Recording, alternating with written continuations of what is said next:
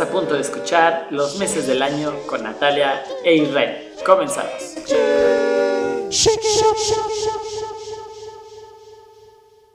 Listo, pues segundo podcast de Los meses del año con Natalia e Israel. En esta ocasión tenemos invitada a Kenia Murillo. Gracias por invitarme, chicos. Iniciamos, chicos. Bueno, porque soy mujer. bueno, yo soy Natalia Reza. Este, me gusta bailar, me gusta escribir. Soy mujer, me identifico como mujer, biológicamente, culturalmente. Yo soy Israel Chavira Leal y eh, me salí con la mía porque soy bailarín. Eh, estoy casado con el amor de mi vida, Sergio Rojas Granados. Vivo en una ciudad pequeña, pero con mucho, mucho potencial que culturalmente ha estado avanzando en muchos, muchos, muchos temas como en ningún otro lugar, incluyendo en el tema de la danza y su profesionalización. Soy profesor de la licenciatura en danza de la Universidad Michoacana y también ahí me salí con la mía, me gusta estar en donde estoy. ¿Y a quién tenemos hoy de invitada? Tenemos de invitada a... Kenia Murillo. yo soy Kenia Murillo, yo soy bailarina y coreógrafa. Yo soy amante de la libertad y de la vida. Viajo demasiado, sobre todo ahorita en este momento de mi vida.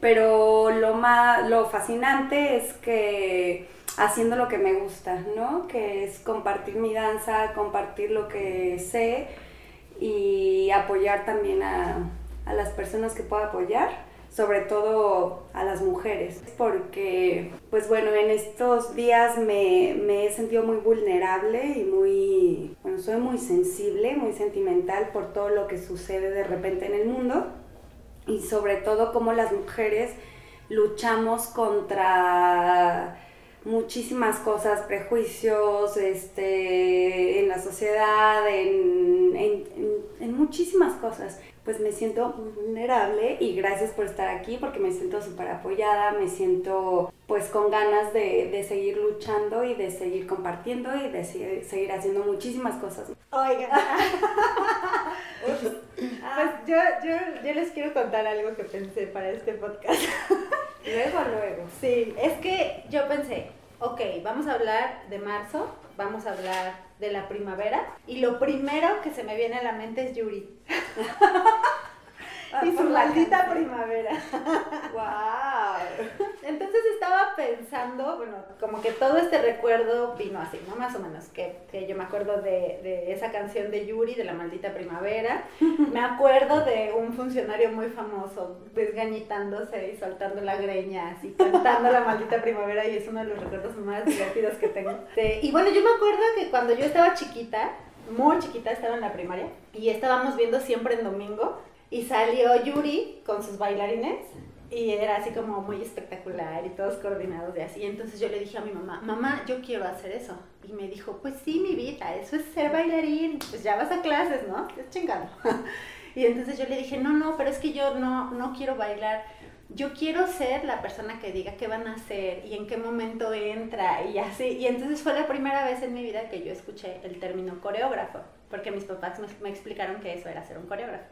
Entonces, bueno, ya a raíz de, de eso fue que yo deseaba como algo más, ¿no? Como sí bailar, pero además como inventar cosas y así. Y bueno, ese es un recuerdo que, que, está ligado con Yuri. Y luego otra cosa que pienso de la maldita primavera y Yuri es que por azares del destino, por esas cosas que pasan a veces en la vida, yo terminé en un concierto de Yuri en el escenario, viéndolo ahí este, entre piernas, porque tenía, teníamos un pase, teníamos un pase VIP, pero el VIP estaba imposible de pasar, entonces la persona con la que yo iba como movió sus influencias y entonces terminamos en el escenario en una salita lounge viendo el concierto de Yuri.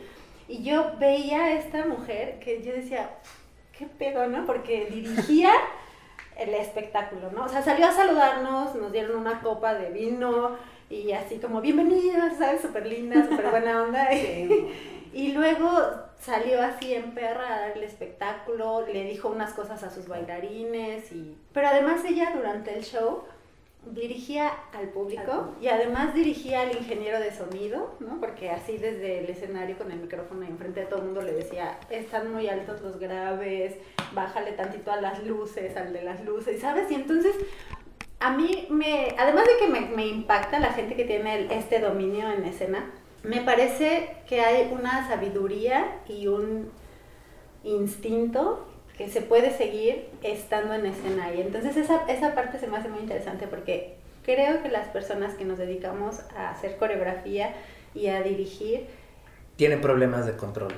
sí, además, no, pero además creo que existe como esta cosa muy bonita de, de que si, si no pasas por la interpretación, si no pasas por este lugar que es otro espacio de sensibilidad en el que estás conectado con todo lo que Sí, permite una que suceda el espectáculo. de percibir más allá de lo nada más espacio en donde estás, sino cómo lo conecta o atraviesa hasta otros enfoques, con otros enfoques, ¿no? Con Ajá. otras personas, con cómo se vincula.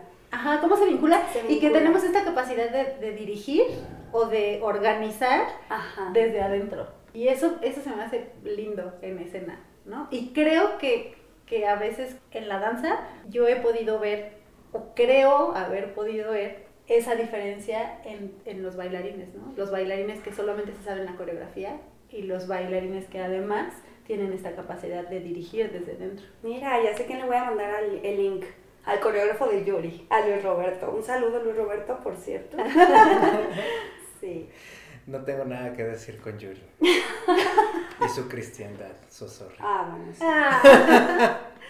Pues eh, yo podría como para retomar el hilo un poquitito, me, me gustaría enlazar esto que mencionabas de la capacidad de organizar desde adentro, en general como persona, pero, pero en, en particular con la danza. Y que bueno, en, en este proyecto de los meses del año, el podcast, estamos ah, tratando de, hablar un poquito de qué va sucediendo en, estos meses. Los meses podrían no significar nada, el tiempo podría no significar nada, la primavera podría no significar nada. Se conmemora eh, el Día Internacional de la Mujer este, en este mes y es eh, un- una em, conmemoración que, que es más bien voltear a, volver a voltear a ver una herida, una herida muy profunda, muy profunda en, en- de, de- de- de nuestra humanidad. ¿no? No, es, no es nada más una herida de, la sociedad, de la cultura, sino de nuestra humanidad, porque em, qué maravilla que la mujer, en en- en- si lo desea y si tiene ese, es la voluntad de hacerlo, porque además es su decisión, no estoy haciendo ninguna propaganda, su decisión, pues organiza desde adentro una vida, una nueva vida. Y entonces, este, ahora eh, nos están, eh, nos están enseñando a, los hombres que nos dejemos, este, aprender de ellas, el organizarse desde adentro, en, en su hermandad, en su, en su sor- sororidad. A la, la primavera igual, o sea, para, para, para algunos lugares del mundo puede no significar nada. Incluso aquí mismo en Morelia, la primavera es muy relativa, o sea, yo, bueno, hasta antes del calentamiento global, aquí Morelia era como eh, lluvias o secas, ¿no? Lluvias con frío o lluvias con calor, secas con frío, secas con calor.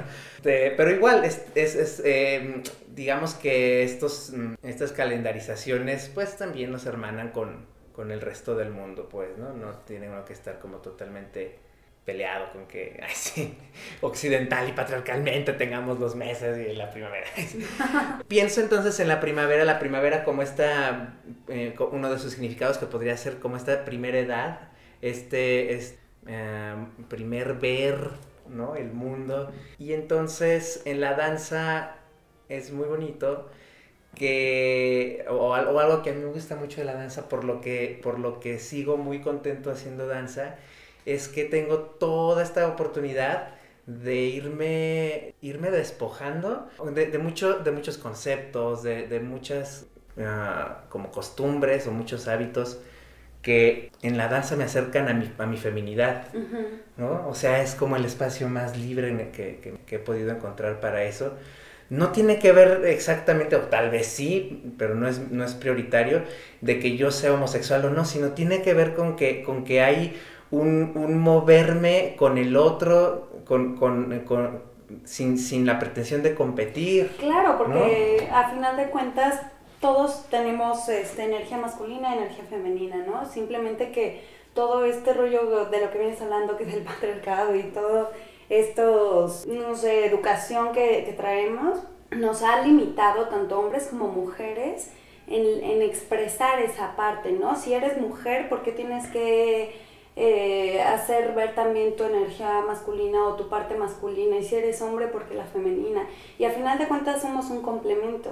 Por eso, por ejemplo, a mí también este mes me encanta justo el equinoccio, ¿no? Porque el equinoccio es que el día y la noche duran lo mismo y para mí es como un complemento, es como la luz y la oscuridad, es como... Tiene, tiene mucha relación. Sí.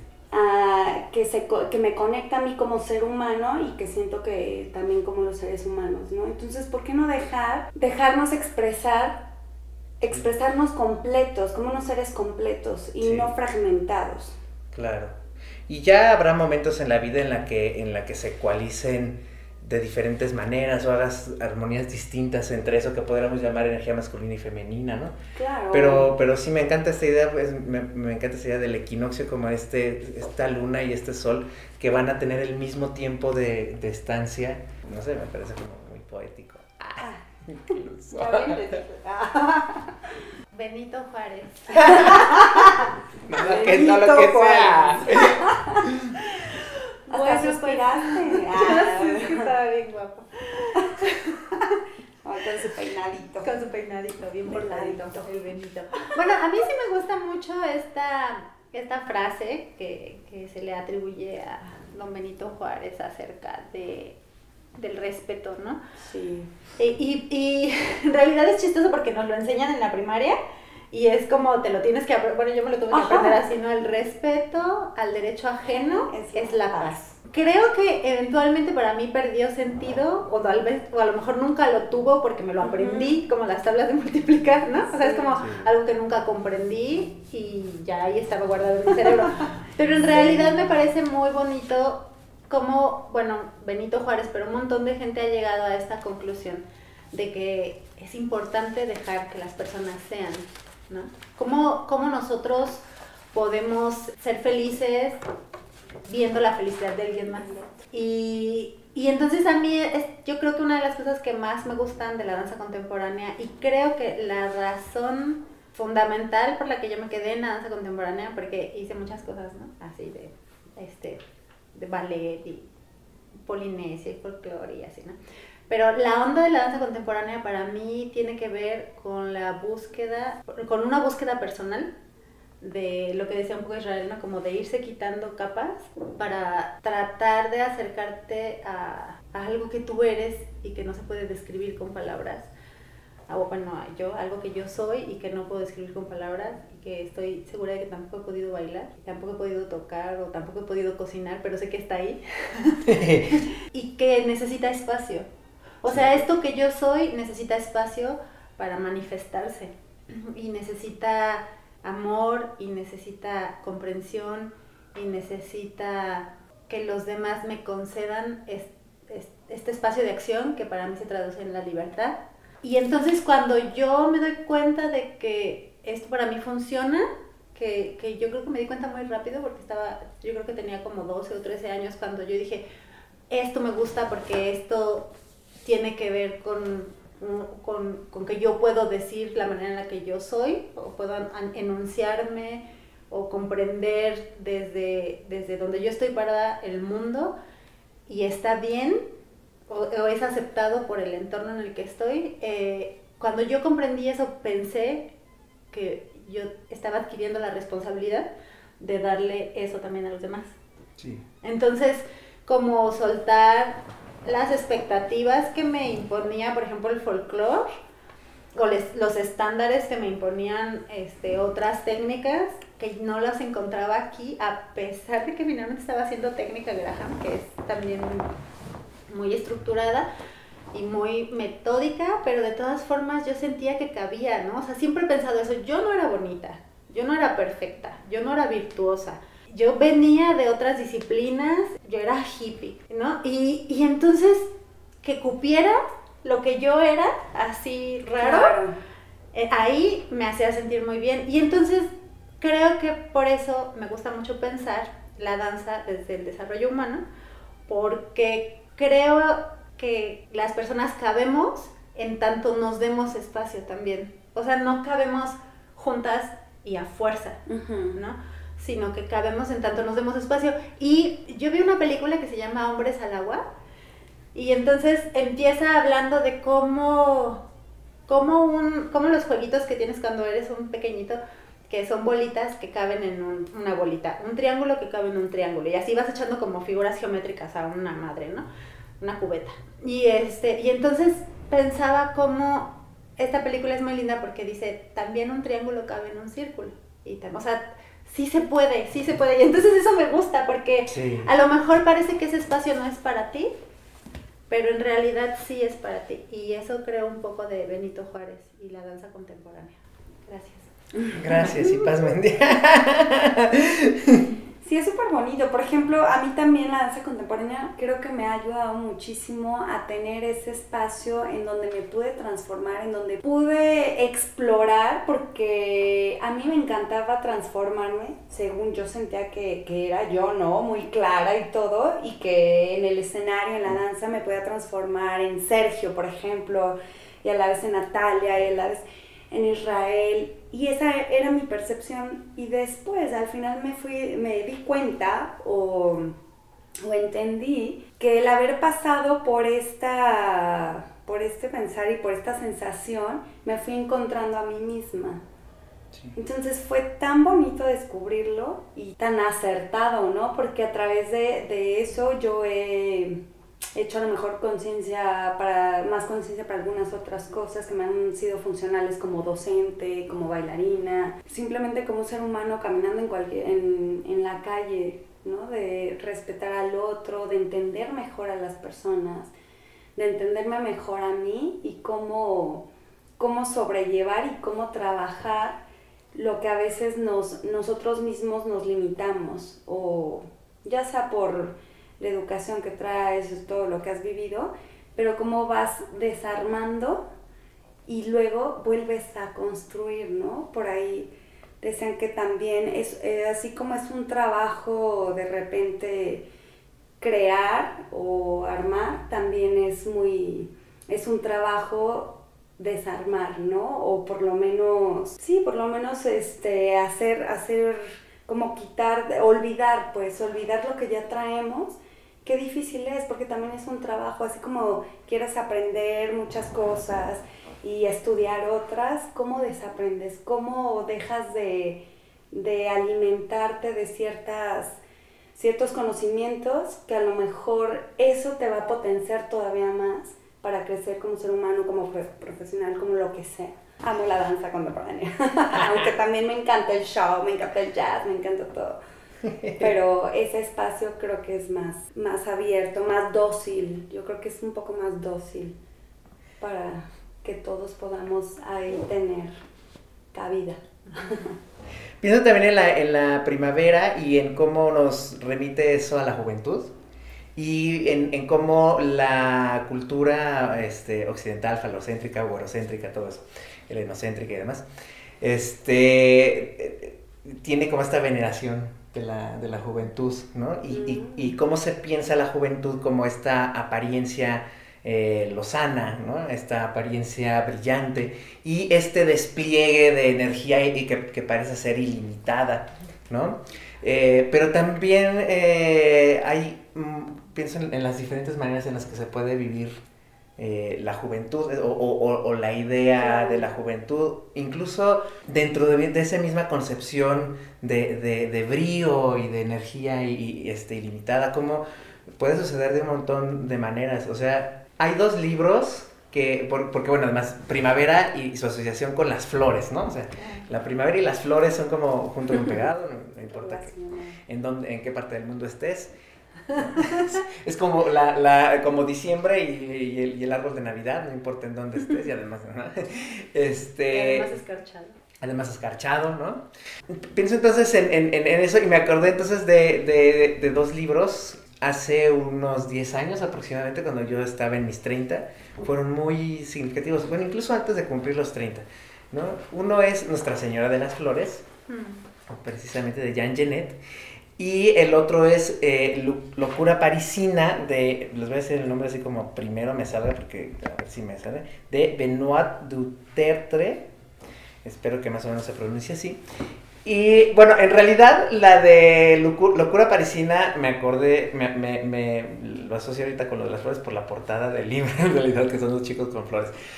Pero tienen eh, como, como, como, como un denominador, estos dos libros abordan esta crisis del llegar a la edad en la que se, empiezas a, despedirte de tu juventud, por llamarlo así. De dos maneras muy distintas. Nuestra Señora de las Flores, pues este, el personaje principal, Divina, es, eh, es travesti y- y- y está atravesando por, por dejar de ser joven y lo que, lo que le va a corresponder vivir en adelante, ¿no? Entonces yo me acuerdo que lo leía y, y es- me encontraba muy identificado con un montón de cosas, ¿no? Como de repente Divina está reflexionando de cómo eh, se da cuenta de, de que empieza a envejecer porque ahora cualquier comentario que hagan medio, medio ponzoñoso hacia su persona ya le duele, ¿no? ya no tiene esa fuerza para, para, para absorber y asimilar la, la manera en la que las demás personas te, te juzgan, ¿no? Entonces, eh, me encontraba yo también como pensando en eso, en cómo eh, despedirte de la juventud significaba eh, ya no tener la energía para, para armarte en contra de- de- del juicio. Pero después, o- o 10 años después, ahora pienso otra vez en ese pasaje de Nuestra Señora de las. Digo, qué, qué, qué, qué maravilloso que ahora ya no tengo que armarme contra el juicio de las demás personas, sino que ahora más bien, justo por, por la edad, tengo la capacidad de absorber y asimilar desde un lugar de, de- de- de tranquilidad. Reconocer que hay una, hay un, hay, hay una separación entre, entre lo que yo puedo pensar de mí y lo que los demás pueden pensar de mí, ¿no? Y entonces eh, fluir con eso, no, no, es, no, es, una, no es un pleito, pues, ¿no?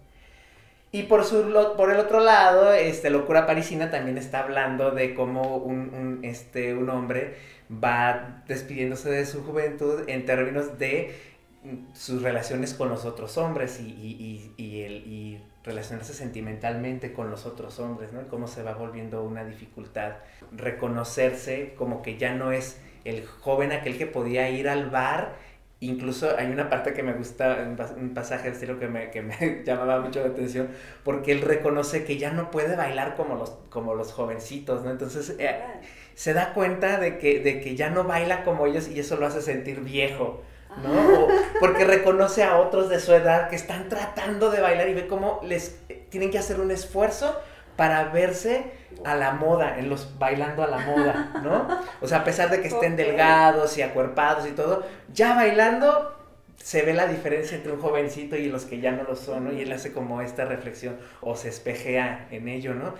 Por, y por un tiempo eso también eh, fue una cosa fuerte en mi cabeza, ¿no? De cómo se, cómo, cómo, cómo me voy a encontrar otra vez conmigo bailando con gente más joven, porque además eh, es una realidad que, es, que no, es, no es tan común que hayamos eh, gente de, de 40 en adelante con, con el brío y con esta sensación de una energía que casi, que parece que nunca se va a acabar, o yo me siento así, no sé si les pasa a ustedes, pero seguro que sí, que sienten que la energía no se les va a acabar para bailar, o sea, todavía sentimos como que, puta, güey, yo, Y yo sí, ¿no? yo puedo seguir bailando otros 50 años, ¿no? ¿No?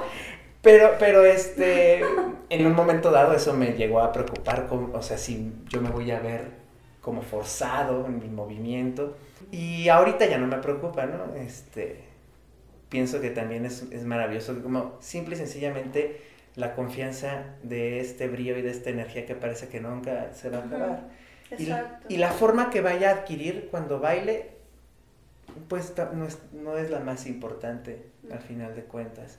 Entonces, este, esa asociación de la primavera con, con la juventud y con esta eh, sensación de que la juventud se recicla, ¿no? O sea, sí, igual, o sea, por ejemplo, llevo un Sí. par de, de meses reconciliándome con la arruga que ya se me hizo este, entre las cejas Sí, claro. con la- las arrugas que se me hacen en la, en, en la, este, a los lados de la nariz. Este, pues sí, a lo mejor tengo que hacer ese proceso, no sé si nada más me pase a mí, pero ya me, ya, ya, ya me siento, al respecto. Ya, por favor, no hables de eso. Pues yo pienso que a mí me va a pegar muy cabrón. Porque no lo he sentido. Porque, sí, amiga, tú sigues igual desde que te conocí, la verdad. Desde 1997. No, pero ¿saben qué? Que yo no he sentido un momento en el que diga ya estoy envejeciendo. O, o ya estoy como entrando a una etapa distinta. El, eh, platicaba con, con una mini plática con Aurea Bucio, que es una diseñadora de aquí de, de Morelia y con quien tomé un curso. Y entonces yo le ella me decía que cuando va a algún lugar y le dicen señora siempre se saca de onda. Y le digo, pues yo no, porque yo desde que, desde que estaba embarazada me empezaron a decir señora y yo tenía 28. Y entonces no me he sentido peleada con ese término de señora, ¿no? Y un montón de veces, o sea, si no ando con Quetzal, a veces no me dicen señora, pero sí, generalmente me dicen señora. Y no me siento grande, o sea, no siento como, oh, sí, ya estoy en otro momento. De hecho, a veces pienso, "Pff, nunca voy a madurar. pero, pero bueno, creo que lo que sí noto como un cambio, que me parece muy interesante, es que en esto que decías de armarte o, o vulnerarte, yo creo que hace 10 años sí emitía yo juicios absolutos. O sea, creo que hace 10 años yo sí tenía una idea muy fija de la vida y recibía también ideas muy fijas de la vida de la gente. Y entonces sí me movían o no me movían, pero era como muy blanco-negro, ¿sabes? Como una onda así. Y los cambios que hacía en mi vida eran como súper radicales, ¿no? Y entonces era así.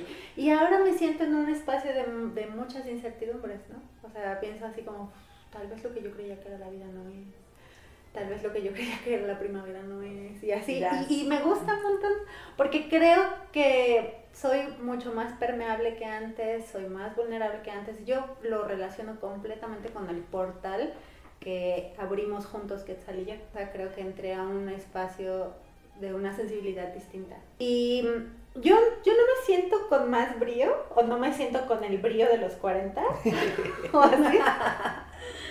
Yo creo que yo siempre he sido muy... Bueno, así les platiqué, ¿no? Que la maestra Antonia me decía señorita Dayo.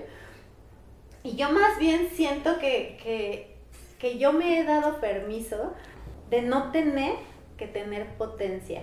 Y eso a mí me gusta mucho. O sea, es algo también que me ha hecho sentir muy feliz en estos últimos 10 años de bailarina. Como pensar, pues así me muevo yo, así lo entiendo yo. Eh, estas son las machincuepas que yo puedo hacer, porque a lo mejor sí me salen, pero me salen en cámara lenta.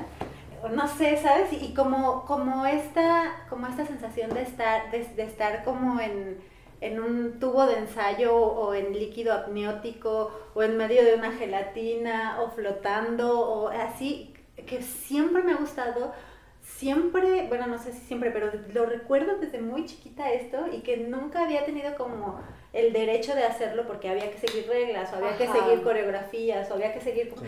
Y ahora es como, bueno, te- así como estos espacios, por eso yo cuando dijiste con mucha energía, yo nunca me he sentido con mucha energía.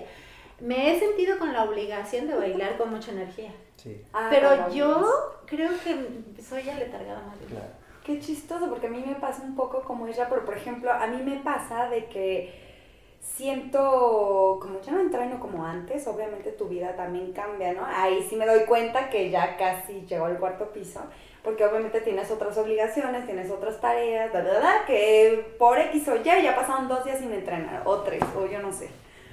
El chiste es que yo me siento como que digo, no, es que yo creo que yo ya voy a, a bailar así súper suavecito, porque yo siempre, ustedes me conocen desde hace mucho y soy súper power y todo el rollo.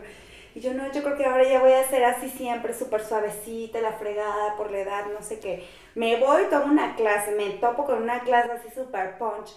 Y la hago y me llena que digo, wow, pero si todavía puedo, o sea, me siento todavía genial, o sea, quiero ahora seguirle dando, ¿no? O sea, me pasa. Es muy chistoso. Yo creo que tiene que ver con la personalidad. Sí. Qué bonito que exista esta diversidad Claro. de, de cuerpos, de movimiento, de pensamiento, de sentimientos, de emociones, todo. Sí. Está súper bonito. Lo que sí noto son las arrugas.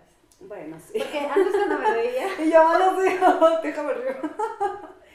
Por favor, hay que reírnos así. Es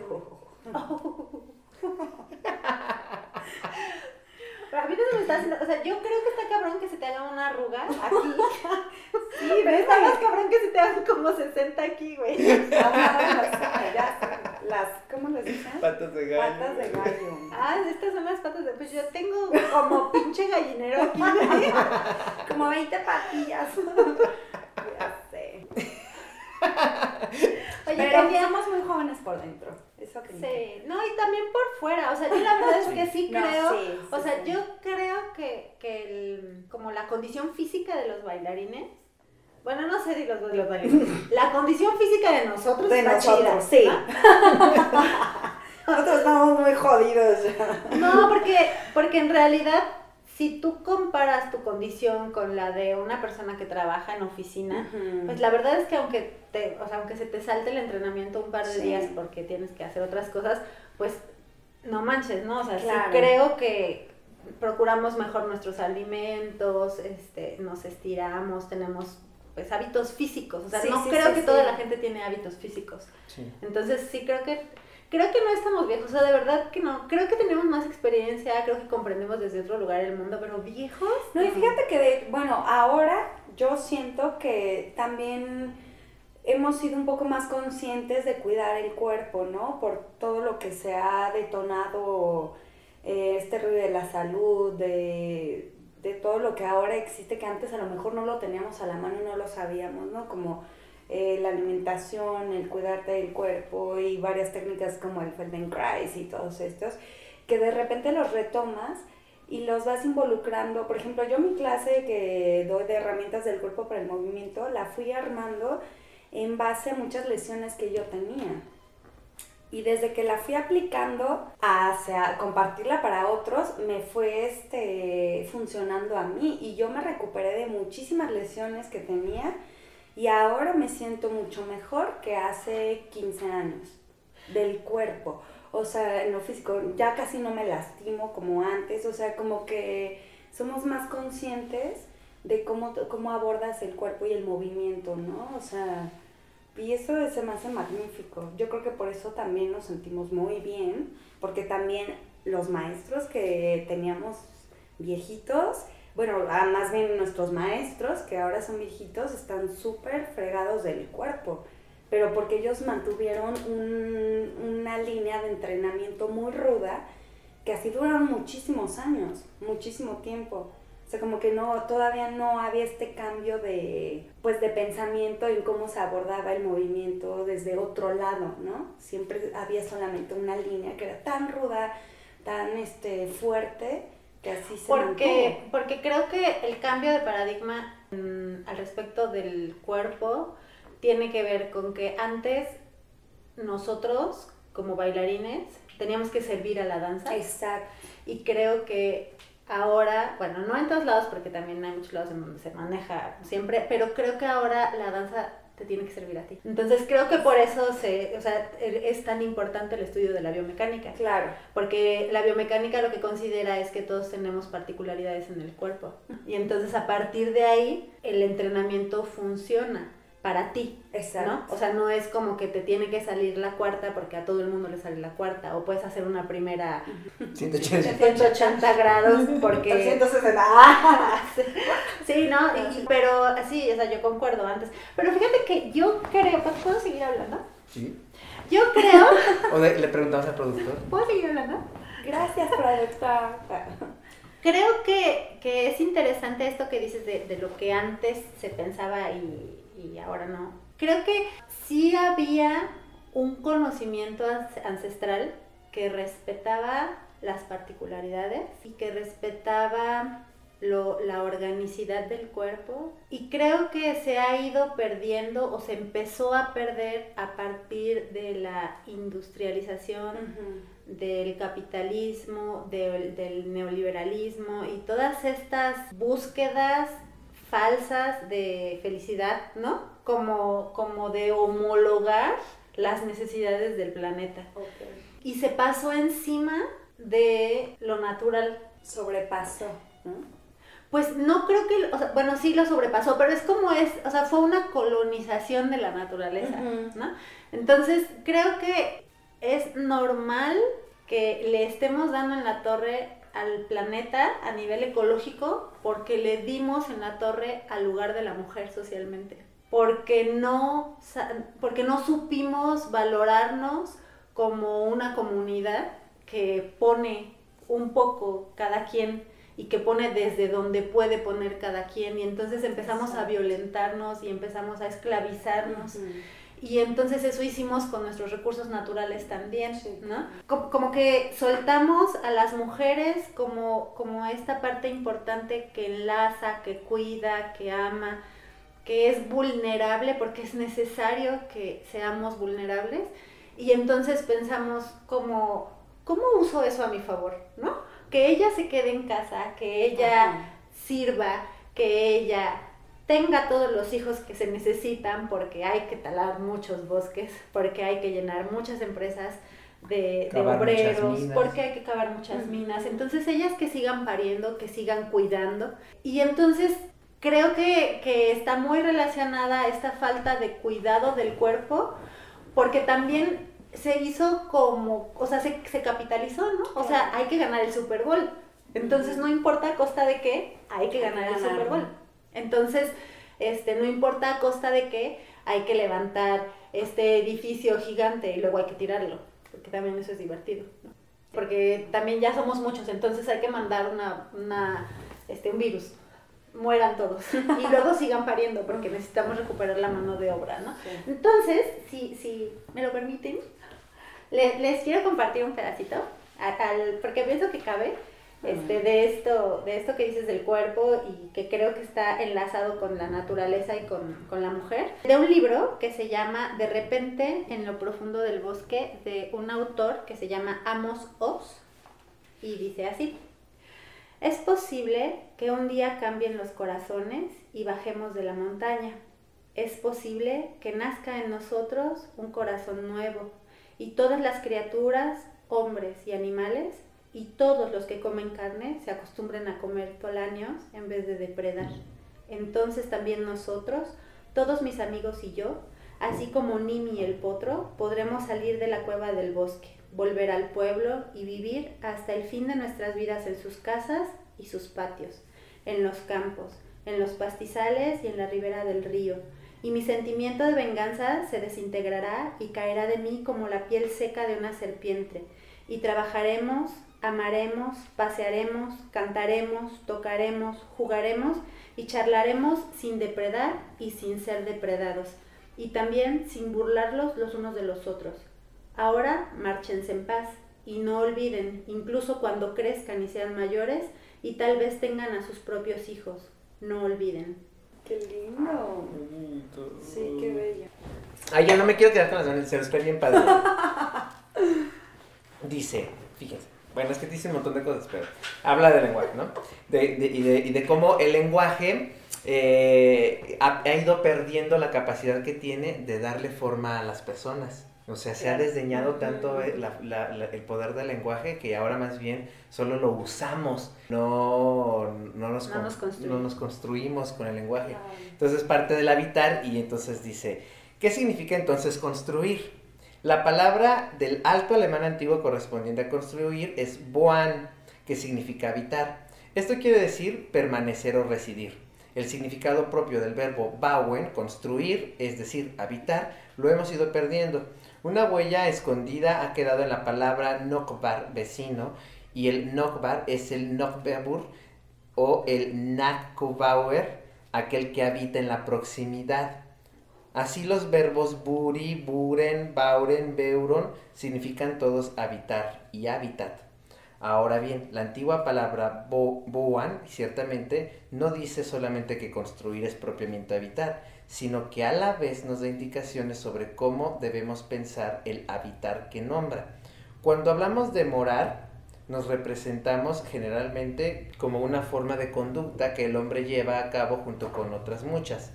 Trabajamos aquí, pero habitamos allá. No solo habitamos, esto casi sería inactividad. Tenemos una profesión, hacemos negocios, viajamos y estando de camino habitamos ahora aquí o ahora allá. Construir, bauen, significa originariamente habitar. Allí donde la palabra construir habla todavía de un modo originario, dice al mismo tiempo hasta dónde llega la esencia de habitar. Bauen, baun, bu, veo es una palabra como la de bin, soy, y las formas ich bin, du bist, yo soy o tú eres, y la forma de imperativo bis, sei, se, significa que entonces yo soy podría sugerir en la antigua palabra bauen, con la que tiene que ver bin, sería ich bin, que yo habito y tú habitas, es decir, ser es lo mismo que habitar. Y esta frase, el modo como eres, yo soy. Y la manera en la que las personas somos en la tierra es el habitar. Y está así, sigue así ese súper, súper loco, luego lo junta con, con lo que significa la, palabra libertad y cómo habitar y libertad no pueden separarse porque tienen como una cosa, el, el bunian del antiguo sajón, que quiere decir estar satisfecho o estar en paz. Y la paz eh, es una palabra que viene de friede, que significa lo libre, lo preservado de daño y amenaza. Entonces, freyen o la libertad significa propiamente cuidar. Entonces, no puedes hablar de habitar si no hablas de la libertad y no puedes hablar de libertad si no hablas del cuidar, ¿no? Ya, sí se la lleva. Súper. Qué bonito. Yo, ahora que, que, fue el último encuentro, esta Isabel me preguntó en mi guianza, en la segunda, me preguntó que cómo explicaba yo lo de habitar o apersonar o una onda así. Y no le contesté. Dije mil pendejadas y no le contesté. Y entonces, como me quedé, vi el video un día y dije, nunca le contesté. O sea, dije muchas cosas como alrededor del tema, pero no dije, no di una respuesta. Entonces me he dado la tarea de escribir qué es habitar. Entonces, este, está muy lindo eso. Sí. Está muy, muy interesante. Sí, pues eh, me gustaría retomar esta otra idea de la que hablabas acerca de cómo al reconocerte en esta plenitud de la danza, ahora es también una responsabilidad, ¿no? Que, que puedes eh, compartir, ¿no? Para, para otorgar voz o para ayudar a que alguien tenga la confianza de volver a tener voz, porque infancia y feminidad han estado también muy eh, encerradas en la, bueno, la misma palabra infancia, ¿no? Que no tiene voz. Han sido como sinónimos, pues, ¿no? El silenciar, que es ahorita lo que, lo que, lo que está tratando de, de huir, ¿no? Ya no, ya no, ya no silenciarse ya, ya no es callar, ya no invisibilizar. Entonces, me, a mí algo también que me gusta mucho de ser maestro de danza es eso, es preguntarme constantemente cómo, y, y, y pensando en esto que hablabas de, de, de, cómo era la danza antes y cómo era la disciplina del conocimiento, ¿no? Y ahorita, aunque todavía hay muchos lugares, también hay un montón de lugares en los que en el centro de la mesa se pone a la persona y no al conocimiento. ¿No? a la disciplina como tal, sino a la persona y cómo la disciplina o cómo el conocimiento le funcionan a la, a la persona, ¿no? Entonces también por eso ahora ya hay más posibilidades de que, de que bailemos por más tiempo, de que estemos saludables bailando por más tiempo, porque ya no es la danza la que es importante, es la persona a través de la danza la, que es importante. Y, y este, bueno, habrá que de navegar ahí, surfear con un montón de inercias este, socioculturales y económicas también, ¿no? Porque no podemos hablar de, danza, de profesionalización de la danza sin hablar del capitalismo dentro de la danza y del, mercado del arte dentro de la danza y su, y su sistema patriarcal evidentemente, ¿no? Entonces, este, va a haber mucho mar que surgir, pero me parece que hay un buen momento de una primavera cultural a la que tenemos acceso ahorita si queremos y tenemos el, este, el espíritu para hacerlo, el ánimo para hacerlo. Porque pensar en energía, no como mucha energía, sino como una energía que pareciera no, agotarse. Claro. ¿No? Sí, sí, Que puede ser dócil o briosa, este, no sé, a lo mejor em, este, pensamos en la energía como algo que tiene que ser muy evidente, pero no, pero no o sea, ¿qué tal, qué tal esa primera energía? Con la que empieza a latir el corazón de un feto, ¿no? No sé, no sé en términos de voltios, no sé cómo lo midan. Claro, por hertz. Por no sé cuántos sean, pero seguro que son realmente poquitos, ¿no? Y, y, a partir de ahí se va a desplegar todo un futuro y que quienes hemos tenido la, la, la, la fortuna de, de, ser felices, deseamos que, desearíamos que esa nueva vida también tuviera esa felicidad. Entonces, no nada más es quitar del centro de la mesa la disciplina, el conocimiento disciplinar, sino incluso quitar del centro de la mesa el concepto de, de vida y de felicidad que tengamos, uh -huh. para que quien aparezca la pueda construir, tenga esa oportunidad. Entonces ahorita pensaba otra vez en la primavera y en las flores y cómo es muy gay lo de las flores, porque es muy, porque, porque es muy tierno, o sea, no puedes tratar a una flor con rudeza. Claro. Entonces pienso en la primavera así, este, en esto, en un campo lleno de flores y de pasto verde en el que si caminas a pisotones vas a destruirlo. Entonces pienso en la primavera y, y, la posibilidad de volver a ser tiernos, de volver a sorprenderte de, de la suavidad, de la fragilidad, de volver a, a convivir con ella, ¿no? Uh -huh. Siento que somos un, que uno de los problemas que tenemos como sociedad es que no podemos convivir con viejos y con niños. Nos cuesta mucho trabajo, entonces por eso necesitamos asilos y por eso necesitamos guarderías y por eso se rasgan las ciudades porque le quitan apoyo a las guarderías, ¿verdad? Es como, bueno, lo, la gente que, que trabajamos en instituciones y demás necesitamos a reaprender a convivir con los bebés de, de, de, de, las diferentes personas, que mayormente ahorita son mujeres. ¿Por qué? No es porque sistema patriarcal. Es raro que un hombre se haga cargo de, de los, de, la, de los bebés y de los bebés. De sus hijos. Pero, de sus pues, hijos. sí, de sus o sea, hijos. suena raro, pero es la neta. pero es, hijos, es de sus claro. propios, de su, sí.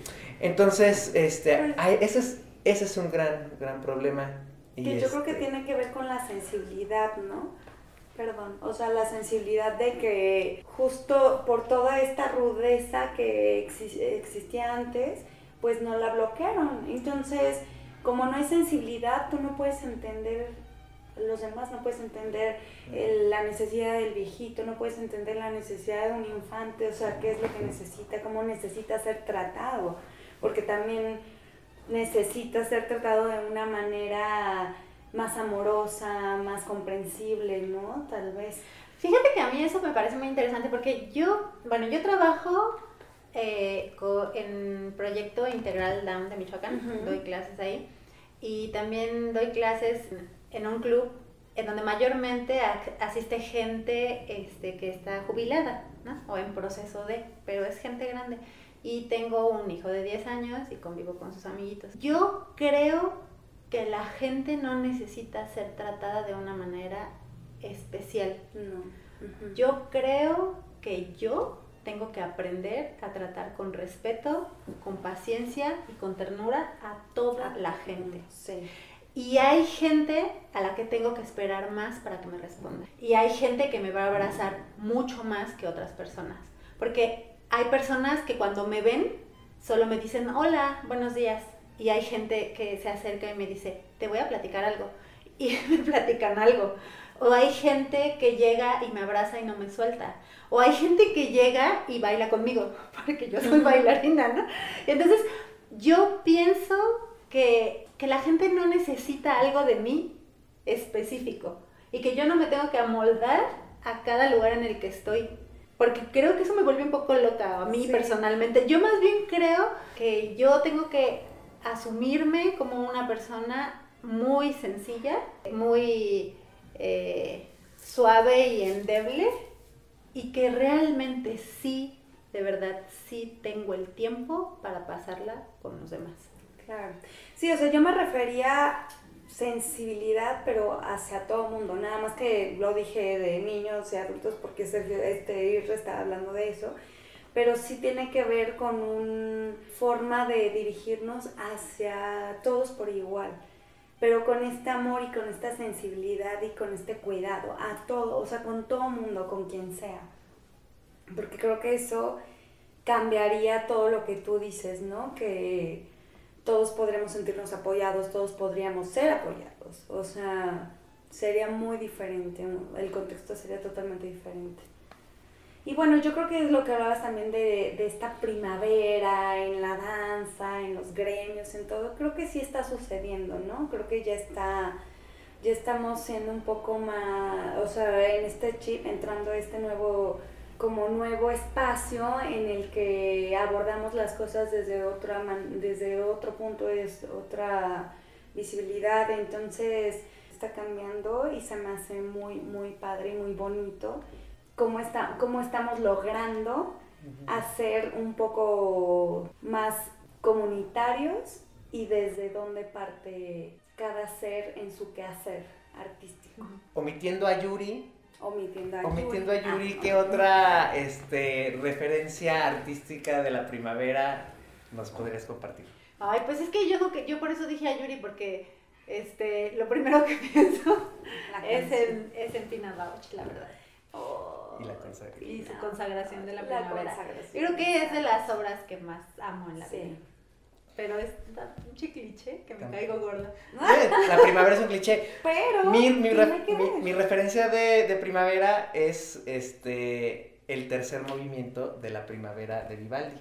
Y la primera vez que la escuché estaba yo en la secundaria, no sabía, no sabía quién era Vivaldi, no sabía qué eran las cuatro estaciones. Bueno, claro, todo el mundo habíamos escuchado el primer movimiento en, en- en- en los eh, anuncios de cursos de inglés o cosas así. Y cuando escucho por primera vez el tercer movimiento me pareció la cosa más, más, más bella y a la fecha me quiero poner de buenas, pongo el tercer movimiento de la primavera de Vivaldi.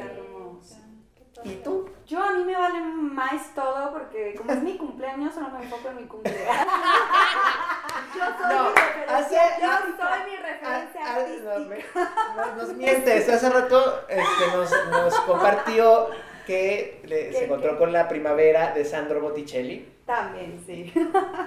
Y bueno, ya es algo, ¿verdad? Sí, es una hermosa pintura y me encanta. En este mes te recomiendo esto. Película, canción, frase para este mes y una recomendación de este mes. ¿Lo tiene? Espera. Mm, Película para este mes de marzo. Ok, yo les recomiendo una película que está súper locochona, pero, híjole, el mensaje y todo está buenísimo, se la súper recomiendo. Un cadáver para sobrevivir, de Swiss Army Man. película, Moonlight, la, la película de Moonlight, que controversial que haya ganado el, El Oscar. el Oscar, pero a mí me parece que es de las películas más lindas que he visto. Puede ser una serie, es que no recuerdo ninguna película, pero estoy viendo 5, 6, 7, 8. Ah. Bueno, mientras les voy a recomendar otra. Bueno, la de Parásitos, ahora que estuvo nominada, a mí me gustó muchísimo. También recomendadísima. Natalia todavía no. Bueno, les recomiendo un largometraje que se llama En tu cabeza, que por cierto se estrenó en un marzo de 2017. Es un largometraje, está muy bueno, véanlo. Canción. Digo, Natalia ya dijo la maldita primavera de Yuri, pero la voy a volver No. decir. Yo quiero decir otra ok, canción. ay, súper, súper. Ah, ya. Ok. La- se llama Homecoming, está en Amazon Prime y la produce Julia Roberts. Canción. Está La mujer que bota fuego, de Ma- Manuel Medrano. No, pues una bien romántica, Kissing a Full de George Michael. por favor. Oh, Para que la bailes claro. pegadita. Yo, Caminar al mar de Copal. ¿Qué frase para este mes? Frase para la primavera. Sí, yo te tengo esta que bueno, es que yo quería le- leer un poquito pues aquí del, lo resumo en esta frase que tiene que ver con el habitar. Y dice, el modo como tú eres, yo soy. La manera según la cual las personas somos en la tierra es el habitar. De Martin Heidegger. O Heidegger. Esto es un poco estimulante. La música y la neurociencia demuestran que colaborando juntos funcionamos mejor. Sol- solamente pienso en esta de Isadora Duncan que dice, una vez fuiste salvaje, no dejes que te domestiquen. ¿Eh, recomendación para este mes? Ay, yo digo que todos deberíamos ir a Nexpa para ser felices. Y comer capirotada. Viajar a un lugar desconocido. Bueno, yo les tengo un juego de el cuestionario Pros. El cuestionario Pros es una serie de preguntas que, según se dice, pueden revelar la verdadera esencia de quien las responde. Y hasta ahí lo dejo para que quien nos esté escuchando investigue. Y entonces les voy a hacer dos preguntas a cada quien Ok. distintas o quieren hacer las mismas y responderlas. No, es distinto que alguien. Dos distintos a cada quien. Eh, Uno, dos, tres y... Natalia, ¿qué talento te gustaría tener? Volar. Israel, ¿qué solías creer pero cambiaste de opinión? Que uno madura. Kenia, ¿qué es lo que más te desespera de ti misma? La impaciencia. Natalia, ¿cuál es tu virtud favorita? El cariño. Israel, ¿cuál es tu pretexto favorito? Si no empecé el lunes, lo empiezo hasta el siguiente. Kenia, ¿cuál es tu estatus actual? Complicada. Es cierto. Y regalen... Libre. ¿Cuál? Totalmente libre. y Palacio. Y regálenme una más. Natalia, ¿qué persona representa lo que nunca quisieras llegar a ser? Peña Nieto. Israel, ¿qué es a lo que más le temes? No, si ni, si ni Judas temió. Este, casi a, a tener que contestar rápido. Kenia, ¿quién es tu heroína de ficción? A ver, ¿qué le contestan? Wanda de así. Avengers. ¿Wanda? Ajá. ¿Qué es el éxito para ti? El éxito para mí, dejar huella siendo humilde. No, ya sé cuál es mi peor temor. ¿Cuál? Que un día me prohíban comer chocolate. Ese sí, ese- eso sí me da miedo. Y yo tengo otra heroína de ficción. Rey de la Guerra de las Galaxias. Ay, Oh. sí. ¿Qué es algo con lo que no podrías vivir? ¿Qué es algo con lo Con que, que- no podrías vivir? Con Ah, Peña ya te Nieto. Con peñanietismo. Claro. Con Peña Nietismo. Pues yo creo que yo lo, lo que más he, he pensado que no sobreviviría es a la muerte de Jesús. No, pues ya, ¿qué decimos? Ya me la mataste. Pues a todos, mana, porque. Sí. Con, Bueno, ya me ha pasado, ¿no? con un estado vegetativo, por amor de Dios. Así, Eutanasia legal, eutanasia legal. Con lo que no podría vivir es que me encerraran con un ser irrespetuoso. Con un güey de dos metros bien mamada. Ay, bueno, bien. irrespetuoso. No. Un, novio menos, una amiga más. No. Yo te quiero hacer una pregunta, préstame tus cartitas. Ay, Sí. Cristo, ¿por qué yo? ¿Listo, productor? Ajá. ¿Quiénes son tus héroes en la vida real? Mi mamá e Israel. ¿Qué es lo que más valoras de tus amigos? La confianza. ¿Qué es lo que más te desespera de los demás? Que no hagan lo que tienen que hacer. Bueno, solamente yo quiero agradecerles por haberme invitado. Digo, nunca me lo esperé. Los escuché en el primer podcast. Y dije, ¡ah, qué padre está ese proyecto! Y se me hizo súper bonito que me ha tocado el segundo. Y sobre todo este mes que es especial para mí por muchísimas razones. Unas por las que estoy viviendo y por lo que es. Y pues muchísimas gracias Sergio, Natalia, Israel, además que son mis super amigos y los admiro muchísimo con lo que hacen, con lo que saben, con lo, lo que son. Muchísimas, muchísimas gracias. Y feliz cumpleaños de este mes. ¡Feliz cumpleaños! ¿Algo más que quieran agregar? Pues nada más agradecer también a todas las personas que escucharon el podcast pasado y las que estén escuchando este eh, podcast ahora y ojalá que lo compartan y nos sigan en Twitter, aunque no tengamos Twitter, en Instagram. y darle una likeada y una suscribida. Oye, yo sí tengo Twitter y no lo uso y entonces ya sé para qué lo voy a usar. Sí, yo Súper, sí, sí, sí. Sí, vamos a linkear en el podcast los enlaces a donde, de donde nos pueden seguir para que nos conozcan más, para que sepan más de nosotros, que sepan del proyecto. Eh, esperamos en un futuro después hacer el podcast en video para que nos sigan en YouTube y ahora sí le den su suscribida y like y activen la campanita para las notificaciones de cada vez que subamos un video al mes. Oigan, y también nos pueden hacer preguntas, recomendaciones, comentarios, sugerencias y peticiones. Lo pueden hacer en el inbox del Facebook o del Instagram de Sergio, Natalia o Israel. Cuando vengan a Morelia, pues nos avisan y nos tomamos un gazpacho juntos. ¿No? Pues ya. Bueno, pues yo soy Israel. Y yo, Natalia. y yo, Kenia. Y yo, Sergio. Muchas gracias. Nos vemos. Bye. La primavera, como Disfruten la primavera. Póngale como Maldita primavera. shake it up. up, up, up, up, up.